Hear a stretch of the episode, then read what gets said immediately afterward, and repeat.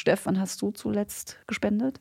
Das ist nicht lange her und zwar hat Achtung eine Initiative unterstützt in Freiburg. Das ist die Stadtmission Freiburg. Genau. Da habe ich übrigens auch äh, zuletzt Geld gelassen. Für Kinder, die aus der Ukraine aus einem Kinderheim flüchten mussten. Aber ansonsten habe ich schon mal für, für die Wikipedia gespendet. Oder auch für meinen Lieblingsclub in Köln, als Corona ähm, High Season hatte, damit der weiter bestehen kann. Ja. Hier sind wir wieder zu einer neuen Folge von Behind the Pot. Mein Name ist Felicia Motterer und dieses Mal beschäftigen wir uns damit, wie ein Podcast zum perfekten Medium einer spendenfinanzierten Organisation werden kann, um eben zum Beispiel Vertrauen aufzubauen und letztlich eben auch um Spenden einzutreiben. Und wie ein Podcast zum Beispiel der Welthungerhilfe hilft ob es funktioniert, auch neue Zielgruppen damit zu erreichen, das bespreche ich gleich mit Lena Binder. Sie hostet den Podcast und arbeitet abseits davon als Head of Engagement bei der Welthungerhilfe. Bin gespannt, was sie gleich zu sagen hat. Grundsätzlich ist es ziemlich herausfordernd, Leute fürs Spenden zu gewinnen. Es gibt eben zahlreiche Organisationen. Lena Hermann von der W&V. Welche Mittel nutzen spendenfinanzierte Organisationen denn generell, um auf sich aufmerksam zu machen? Hallo Feli. Tja, das ist ja ein ganz großes Dilemma der Hilfsorganisationen. Denn wir wissen, Werbung und Marketing kostet Geld. Viel Geld in der Regel.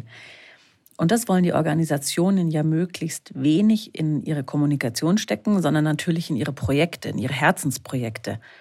Auf der anderen Seite, das ist das Dilemma, muss eine Organisation natürlich auch sichtbar werden. Sonst weiß ja am Ende niemand, dass man hier überhaupt spenden kann, dass es die Organisation gibt, was sie für Projekte hat etc. Aus diesem Grund gibt es meistens sogenannte Pro Bono-Kampagnen. Das heißt in der Regel, Agenturen arbeiten für sehr wenig oder gar kein Geld für diese Organisationen. Oft machen sie das sogar recht gerne, denn in diesen Projekten können sie sich oft kreativ austoben. Wer sich beispielsweise Kreativpreise anschaut, der sieht immer wahnsinnig viele Pro Bono-Kampagnen unter den Gewinnerinnen. Und klar, auch Podcasts eignen sich natürlich, weil sie den Raum geben, über bestimmte Projekte detailliert zu berichten und so die SpenderInnen abzuholen und zu informieren. Und wie hat sich denn die Spendenbereitschaft der Deutschen zuletzt entwickelt? Und gibt es da auch Organisationen, die dadurch zu neuen Kampagnen, Maßnahmen gegriffen haben? Also ich habe mal ein bisschen in den Zahlen gekramt. Die Deutschen per se sind schon recht spendenfreudig. Im Jahr 2020 haben sie 5,4 Milliarden Euro gespendet. Und das sind nochmal 5,1 Prozent mehr als im Jahr zuvor, also 2019. Ich finde, das sind wahnsinnige Summen. Im Durchschnitt sind es 40 Euro pro Spende und wiederum im Durchschnitt siebenmal pro Jahr. Da kommt schon ordentlich was zusammen. Das meiste wird für humanitäre Zwecke gespendet. Das sieht man ja jetzt auch beim Krieg in der Ukraine.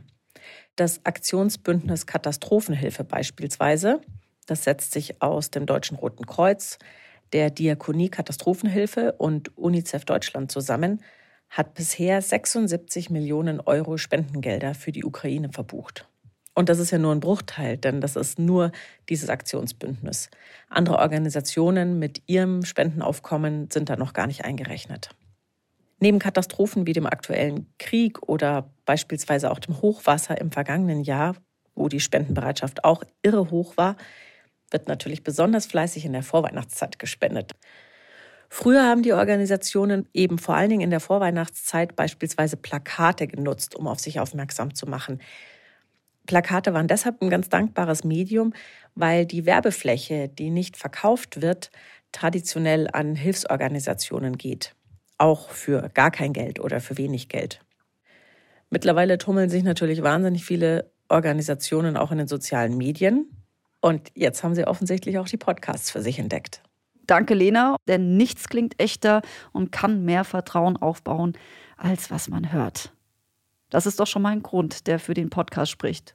Was denn noch, Steff? Ja, die Menschen, die mit den Geldern der UnterstützerInnen arbeiten, werden hörbar. Und dieser Podcast von Welthungerhilfe macht genau das. Es ist in der Tat auch gar kein großes Firlefanz. Es ist einfach ein Interview-Podcast, besetzt von Lena und Omar im Wechsel als Hosts, die auf KollegInnen aus der äh, Organisation treffen, aber genauso auch mal PolitikerInnen sprechen oder auch mit Unterstützern, die in der Welthungerhilfe engagiert sind. Ich habe reingehört und dachte jedes Mal so, ja, genau, ja, so, ja, richtig.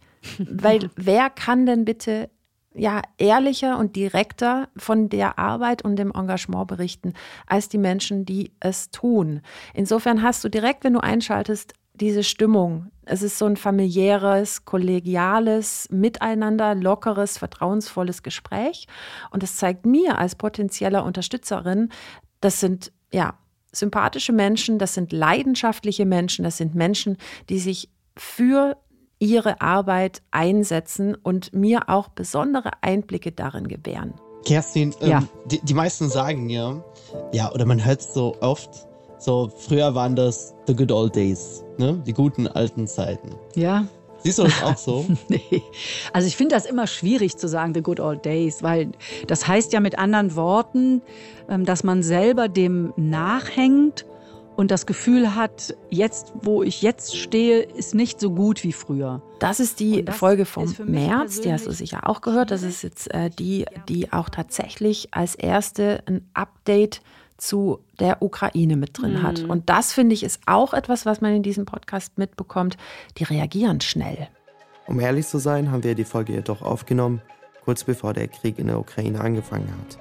Die Situation hat auch bei uns hier alles verändert. Und wir haben die Folge bewusst noch nicht gesendet, denn in der Zwischenzeit war Kerstin an der ukrainischen Grenze und hat vor Ort miterlebt, wie die Lage ist und welche Sorgen die Menschen dort haben.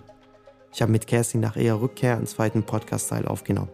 Und den werden wir am Ende dieser Folge einspielen.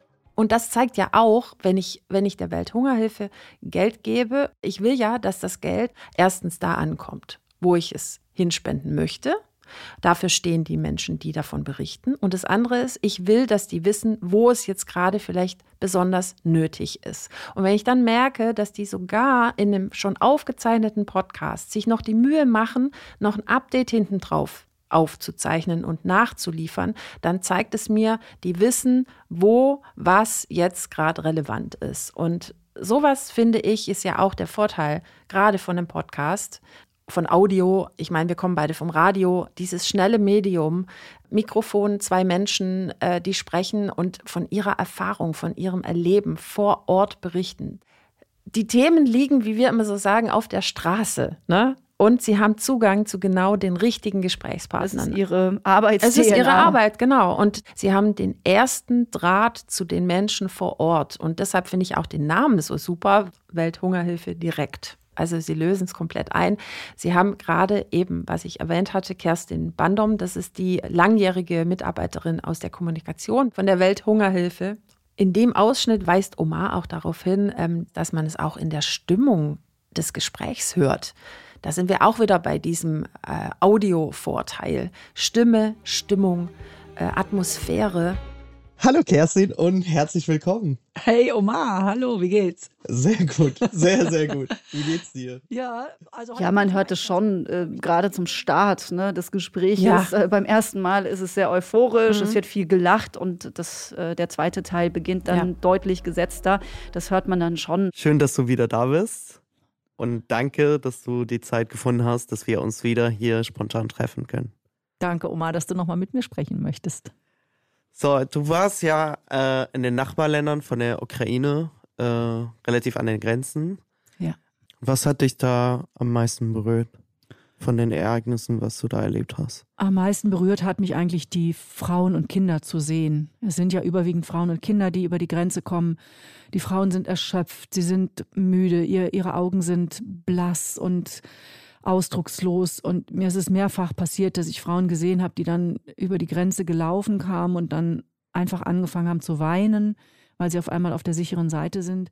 Und, und, das sind jetzt schon mal zwei Dinge, die, oder weiß ich nicht, fasse ich kurz zusammen. Das ist eine, sie sind aktuell, sie reagieren schnell, sie zeigen mir, dass sie vor Ort an den Orten sind, wo sie gebraucht werden. Auf der anderen Seite gibt es dann aber auch Sonderfolgen, wie zum Beispiel zur Bundestagswahl mit jungen angehenden PolitikerInnen. Eine der Interviewten erzählt auch zum Beispiel, dass sie selbst schon bei CARE gearbeitet hatte. Also war ganz interessant. Und dann gibt es aber auch Folgen, wo wir, äh, hatte ich eingangs gesagt, Unterstützer kennenlernen. Das ist äh, Daniel Boschmann, der ist Fernsehmoderator, kennt man von Sat1 und Pro7 und der schildert, wie er zu seinem Engagement für die Welthungerhilfe kam. Ein Kollege von euch hat genau das geschrieben, was ich gefühlt habe. Das kann doch nicht sein, dass wir die Welt ausbeuten und dadurch Menschen jetzt sterben. Und zwar jetzt und jetzt und jetzt und jetzt. Und das, das hat mich gelähmt und dadurch zu der Pulsaktion, äh, äh Impulsaktion geführt. Und dann habe ich sofort angerufen bei euch in der Presseabteilung, bin sofort zu, durchgekommen zur Pressechefin. Äh, die war, glaube ich, auch ein bisschen erstaunt, dass ich vom Strand anrufe und in Badehose. Ich habe auch geschildert, wissen Sie was, ich habe hier gerade bitterlich geweint, ich stehe in der Badehose, können wir nicht was machen? Bei dieser Folge muss ich echt sagen, es hat mich total reingezogen. Hast du denn ähm, beim Hören der Folgen auch mal ein Tränchen verdrückt? Also ich war nah dran. Also ich habe vielleicht auch letzte, ich habe nicht alle Folgen gehört. Äh, ich muss sagen, geweint habe ich dabei jetzt nicht oder es hat mich nicht gerührt im Sinne von, dass mir Tränen gekullert sind, aber angefasst äh, mit Sicherheit schon. Man kann sich gerne einmal im Monat diese, sagen wir, knappe Stunde Zeit nehmen um in diese Arbeit der Welthungerhilfe reinzuhören. Das ist doch ein schönes Fazit, wird sicherlich unsere heutige Gästin sehr, sehr freuen, dass so viel Lob von deiner Seite kommt. Lena Binder ist heute hier mit dabei. Ich habe sie schon angekündigt. Sie hostet den Podcast abseits davon, auch Head of Engagement bei der Welthungerhilfe. Hallo Lena. Hallo, freut mich. Lena, Steff hat gerade schon gesagt, äh, der Podcast rührt sie. Ist das so ein klassisches Feedback für euch? Ja, ich habe doch auch gerade gestern nochmal das Feedback bekommen, dass es äh, so spannend ist, dahinter die Kulissen der Welthungerhilfe und tief in andere Länder rein äh, einzutauchen, dass das dann häufig doch äh, sehr rührt und vor allen Dingen, dass da eine große Authentizität äh, im Podcast rüberkommt. Und das freut mich natürlich sehr. Ja, wir hatten in den Ton reingehört aus deinem Gespräch mit dem TV-Moderator, mit Daniel Boschmann. Und das war ja, also ich finde, das ist ein unheimlich starkes Gespräch, was ihr da miteinander führt. Ist es sowas, wo du sagst, jawohl, diese Geschichten brauchen wir, um auch ähm, ja, möglichst viele neue Leute für die Welthungerhilfe zu gewinnen? Ja, ich würde vielleicht gar nicht sagen, diese Geschichten brauchen wir, sondern diese Geschichten haben wir. Also der, der Ursprungsimpuls, den Podcast zu machen, auch für mich persönlich, war, dass ich gemerkt habe, in der Welthungerhilfe schlummern Geschichten, die muss man irgendwie rausbringen. Und es schlummern auch Erfahrungen und äh, total krasse Situationen, über die es sich einfach lohnt zu sprechen. Und ähm, wir haben im Podcast ja Gäste von intern und von extern. Also Daniel Boschmann ist jetzt ein gutes Beispiel für jemanden, der von außen an uns rantritt und sich engagieren will und wirklich mit Herzblut bei der Sache ist. Und ähm, in vielen anderen Gesprächen spreche ich ja mit um, ähm, meinen Kollegen und Kolleginnen, die aus Überzeugung für das, was die Welthungerhilfe tut, da einfach sehr stark bei der Sache sind. Und ähm, diese Geschichten nach außen bringen zu können, das ist mir total wichtig. Und ja, das war letztendlich auch ein äh, Impuls, warum wir überhaupt den Podcast gestartet haben. Kannst du uns so einen Einblick geben, auf was ähm, zum Beispiel eure Hörenden am meisten bislang reagiert haben? Es wird tatsächlich immer wieder die allererste Folge mit Josef zitiert. Ich glaube, die hat einfach eingeschlagen, möglicherweise auch, weil es die erste Folge war und weil sie so sehr packend ist und weil sich ähm, im Gespräch mit Josef so eine richtige Story entwickelt. Er nimmt uns mit in die Zentralafrikanische Republik. Er ähm, berichtet darüber, dass ähm, er im Auto sitzt mit einem Fahrer und ähm, letztendlich von einer, einer Bande ähm, Krimineller umringt wird. Und was er aber sehr, also er, er bringt diese Atmosphäre sehr stark rüber. Als Hörer kann man sich, glaube ich, in die Situation richtig reinfühlen.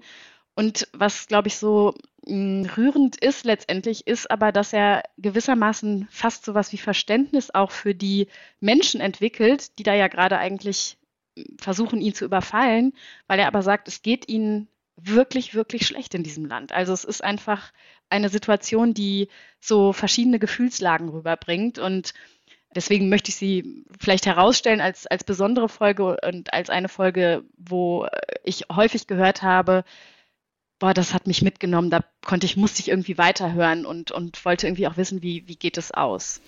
Ihr seid ja auch in der Lage, auch, ja, ich sag mal, äh, sehr aktuell auch zu senden, äh, eben mit Verweis auf die Ukraine, habt ihr ja auch sofort reagiert. Ne? Wie kriegt ihr das intern hin? Wie ist es organisiert? Wer macht es bei euch?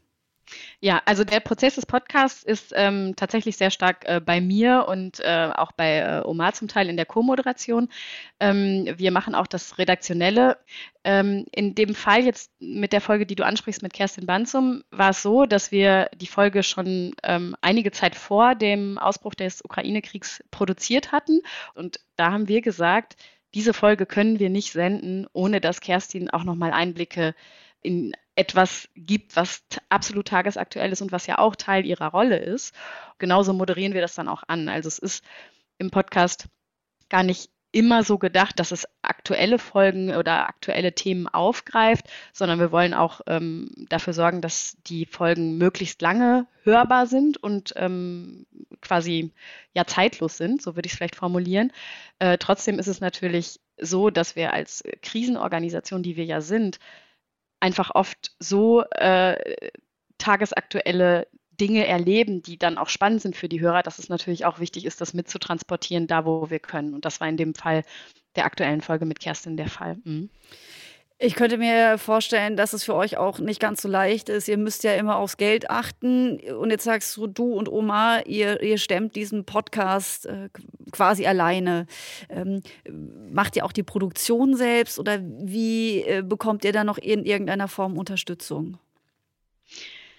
Also wir machen wirklich viel in-house bei dem Podcast. Äh, das Ganze, ich meine, zum redaktionellen Plan gehört ja, ähm, sich überlegen, wen lädt man ein, äh, ein bisschen Vorskripten der Folgen, erste Gespräche führen. Also das ganze Inhaltliche und auch die Frage, wen laden wir ein, das machen wir ähm, immer kommt, das machen wir komplett intern. Ähm, auch die Technik haben wir intern. Wir haben uns also lediglich mit guten Mikrofonen ausgestattet, um ähm, ja, um eine gute Hörqualität herzustellen. Und dann ist hier im Büro der Welthungerhilfe unser eigenes Tonstudio, mobiles Tonstudio, würde ich sagen. Wir wechseln da auch äh, immer mal wieder die Räume. Ähm, das ist eigentlich alles, was wir äh, da in-house leisten können. Den Schnitt und quasi das Produkt fertigzustellen am Ende, da unterstützt uns eine äh, Podcast-Agentur. Ähm, das ist einfach eine Expertise, die wir im Haus nicht haben und da sind, wollen wir auch sicherstellen, dass das einer hohen Qualität natürlich entspricht. Deswegen ähm, werden wir da unterstützt. Das war Lina Binder von der Welthungerhilfe. Dort ist sie Head of Engagement und sie hostet den Podcast Welthungerhilfe direkt, über den wir ganz ausführlich in dieser Folge von Behind the Pod gesprochen haben. Und zu diesem Podcast gibt es noch eine Information, die ich natürlich sehr gerne teilen will. Wir wollten natürlich auch von Lena wissen, naja, wie funktioniert denn jetzt eigentlich die Conversion zwischen denen, die zuhören und den Spendengeldern? Gibt es da auch schon Anstieg dank des Podcasts bei den Spenden? Dazu konnte Lena nichts sagen weil das nicht gemessen wird. Aber was wir ja alle jetzt gehört haben, ist, dass dieser Podcast durchaus vertrauensbildend ist und auch die Menschen rührt. Und dass diese Arbeit, die sie tun, natürlich unheimlich wichtig ist, auch gerade in Zeiten, wo wir einen Vernichtungskrieg in der Ukraine haben. Das wissen wir auch. Dort ist die Welthungerhilfe übrigens auch aktiv. Wer das unterstützen will, wir haben in den Shownotes direkt den Button zur Spende hinterlegt und natürlich auch den Podcast, den wir wirklich sehr empfehlen können. So, Steff, jetzt habe ich genug gesagt. Hast du noch was zu ergänzen? Ich glaube ja. Bitte nicht vergessen, am 11. Mai ist der Podcast Day von W&V, das Online-Event für Podcast Marketing.